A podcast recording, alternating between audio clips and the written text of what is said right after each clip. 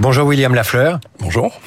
Merci d'être avec nous en studio. On va revenir dans un instant sur les raisons de votre départ de l'éducation nationale. Euh, un mot peut-être sur l'intervention d'hier du président de la République. Est-ce que vous l'avez regardé? Euh, Non, non, non, je ne l'ai, pas regardé. J'avais mieux à faire. Mais j'ai eu quelques échos. euh, Notamment, il s'est un peu euh, emmêlé les pinceaux sur le, le salaire des enseignants. Il, il commence à faire retour en, en arrière parce que il avait affirmé que aucun enseignant ne gagnerait en dessous de 2000 euros. Et hier, il est revenu sur ses propos. Évidemment, on enlève les enseignants stagiaires, on enlève les contractuels. Donc la liste va peut-être s'allonger à la fin du mois quand on verra effectivement le- les salaires arriver. William Lafleur, euh, vous êtes enseignant, vous aviez la vocation. Je vous demande si vous avez regardé le président de la République hier qui parlait de ces questions, qui parlait de la jeunesse, qui est en partie votre vocation avec la langue anglaise, puisque vous êtes prof d'anglais et vous me dites j'avais mieux à faire. Et j'ai senti là-dedans une forme d'agacement ou peut-être la formule de quelqu'un qui en aurait trop entendu. Oui, absolument. Les, les, beaux discours d'Emmanuel Macron et de, ses ministres de, l'éducation, on les a entendus. euh, ils sont répétés à l'envi. euh, et en fait, moi, ce que je regrette, c'est qu'ils sont peu remis en question. C'est-à-dire qu'on on a des ministres qui, qui vont faire un déroulé. Là, par exemple, on a Gabriel Attal qui a dit euh, à l'antenne de France Inter, il y aura un professeur devant chaque élève. Non, non, il y aura un professeur devant chaque élève. C'est faux. C'est un mensonge. Il le sait parfaitement. Il en manque des milliers l'année dernière. Il en manque 3000 encore à l'appel cette année. Et donc, c'est frustrant de, de pouvoir de l'écouter comme ça. On va, arrêt. on va revenir, William Lafleur, sur cette euh, lassitude. Je rappelle à ceux qui nous rejoignent sur Radio Classique que vous êtes prof d'anglais depuis 12 ans, que vous allez quitter l'enseignement. Vous allez nous dire euh, pourquoi largement dans les 10 minutes qui viennent. Mais j'aimerais qu'on revienne 12 ans en arrière. On est en juillet 2011. Un collègue vous annonce que vous êtes reçu au CAPES d'anglais et vous vous mettez à pleurer. Pourquoi? Bah, je, je pleure de joie parce que c'est l'aboutissement de, de mes études. J'ai à ce moment-là, j'ai bac plus 5, j'ai passé un concours qui est difficile, euh, mais mes formateurs ne croyaient pas vraiment en moi, donc moi, je n'y croyais pas non plus. Et donc, c'est c'est la surprise et je me dis, ça y est, en fait, ce pourquoi j'ai travaillé, j'y arrive enfin. Alors vous n'êtes pas seulement professeur euh, qui publie un livre sur le désenchantement euh, pédagogique, vous êtes l'une des voix de l'éducation nationale, voix officieuse mais entendue, les plus suivies sur Internet. Vous avez été auditionné au Sénat en 2018 sur les violences en milieu scolaire et vous êtes à votre façon un porte-voix du monde enseignant et de ses difficultés. Qu'avez-vous souhaité dire en publiant ce livre qui contient des dizaines de témoignages de profs qui vous ont écrit et que vous publiez tout en racontant votre vie de prof C'est ça. En fait, euh, cet ouvrage, j'ai voulu que ce soit quelque chose de collectif. C'est-à-dire que je ne voulais pas parler de ma démission, de ma vie, mon œuvre. C'est assez anecdotique, mais je voulais donner la parole aux enseignants, mais pas uniquement, également aux CPE, aux infirmières scolaires, aux psy euh, qui travaillent dans l'éducation nationale, aux AESH, les, les aides aux élèves en situation de handicap. J'avais envie de faire entendre leur parole parce que bah, elle est euh, peu, peu, peu écoutée. Comme je l'ai dit, on a des ministres qui eux euh, sont invités de partout et finalement, bah, l'AESH qui elle est payée en dessous du, seuil de pauvreté, bah, on l'entend peu. Donc c'était très important pour moi de leur donner la parole. avant de quitter l'éducation euh, nationale. Alors, c'est un des c'est un des thèmes qui revient le plus souvent dans le livre, c'est que vous êtes entendu.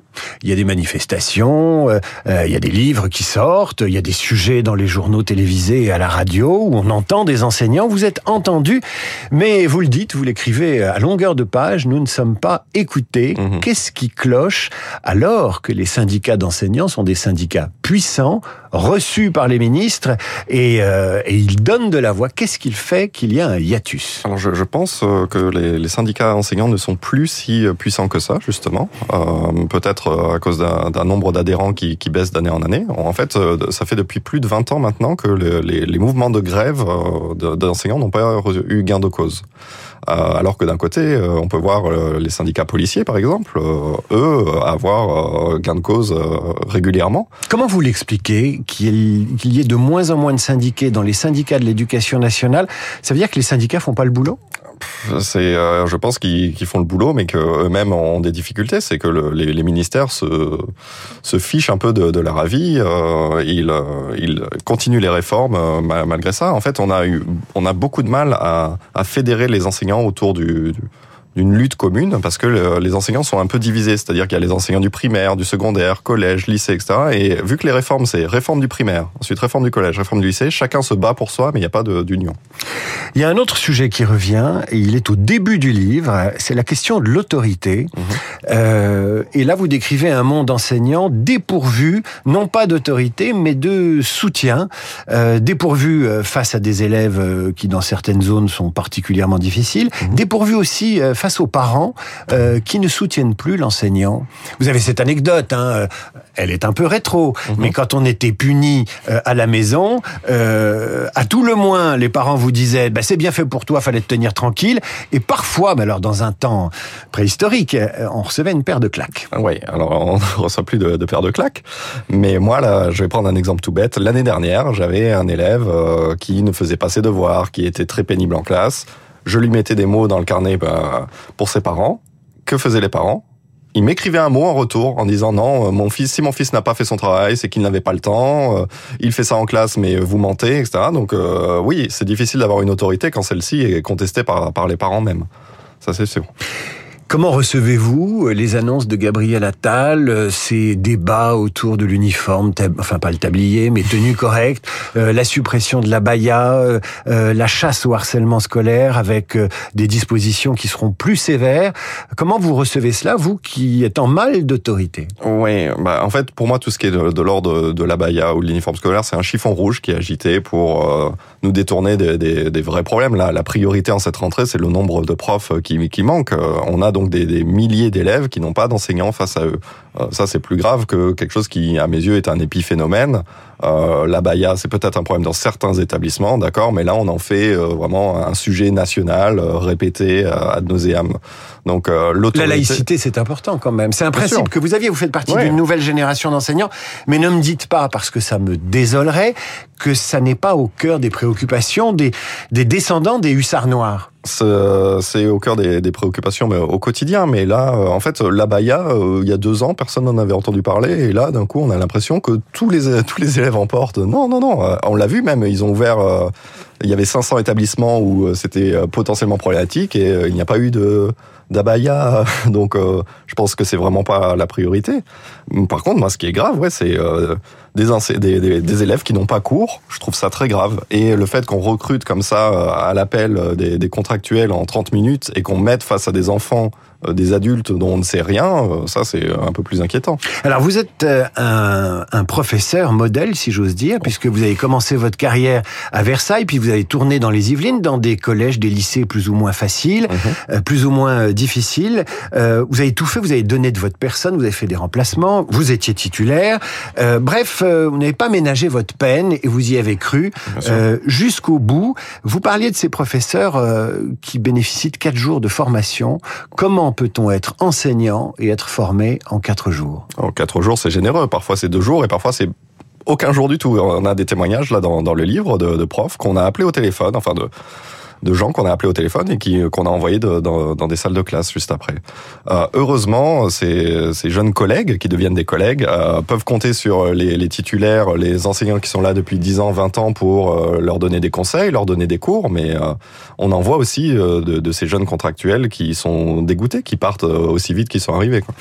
Quand on vous lit, on entre plus amplement, profondément dans une bureaucratie du management. Euh, euh, qui rend les choses quand même très difficiles entre les discours ministériels euh, et leur bonne volonté, entre les inspections d'académie, entre les principaux et, euh, et, directeurs, et les principaux de collège et proviseurs de lycée, entre les discours, les méthodes, les moyens pour les mettre en œuvre et le perpétuellement, perpétuel changement, qu'est-ce qui s'est déréglé à l'éducation nationale Parce que c'est ça le sentiment qu'on a quand on vous lit, c'est ce dérèglement. C'est ça en fait, euh, il y a des dysfonctionnements qui deviennent de plus en plus fréquents. C'est que notre métier, c'est d'être face à des élèves et de leur enseigner euh, bah, notre matière. Hein. Euh, moi, je suis passionné de l'anglais, j'ai envie de partager ça. Et en fait, j'ai l'impression que d'année après, d'année en année, on me met des bâtons dans les roues, on m'empêche de, de, de, faire correctement mon métier.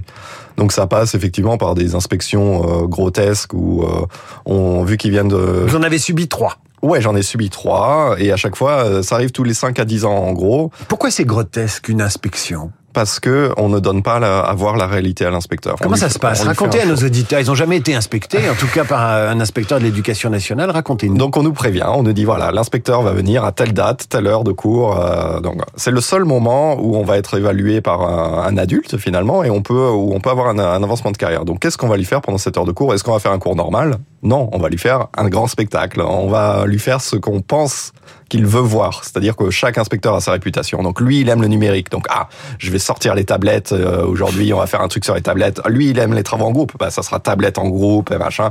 Mais je fais pas ça le reste du temps. Vous racontez, vous, vous racontez dans le livre d'ailleurs que l'inspecteur, comme vous êtes quatre dans la classe, vous avez une assistante de langue. Mhm. Il doit y avoir le proviseur ou le principal. Il y a vous. Et puis il y a l'inspecteur. Euh, il y en a un dans le Parisien aujourd'hui euh, qui se raconte.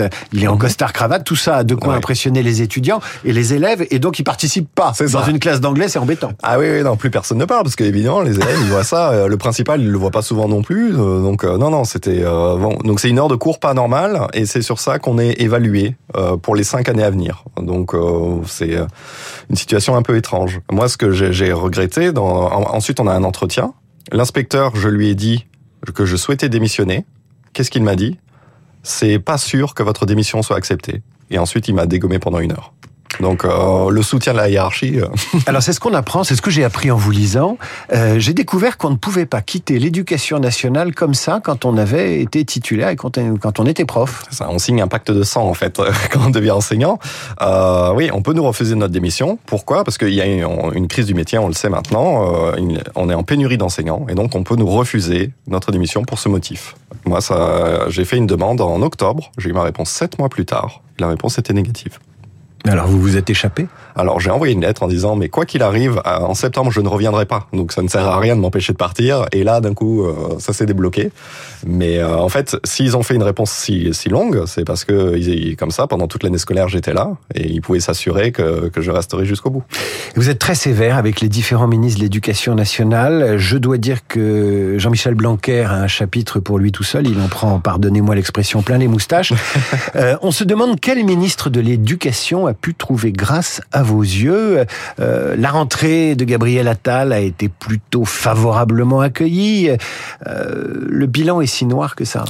Oui, en fait, euh, moi je, ne reproche rien. enfin, j'ai pas de problème contre les ministres en particulier. C'est contre la, politique qu'ils mettent en œuvre. Moi, depuis que je suis là, la politique mise en œuvre, donc 12 ans. Donc moi, j'ai connu Nejat Belkacem, Jean-Michel Blanquer et Papendiaï. Mais en fait, leur politique est exactement la même, c'est-à-dire faire des économies, réduire le nombre d'heures de cours, réduire, euh, le, euh, augmenter le nombre d'élèves en classe.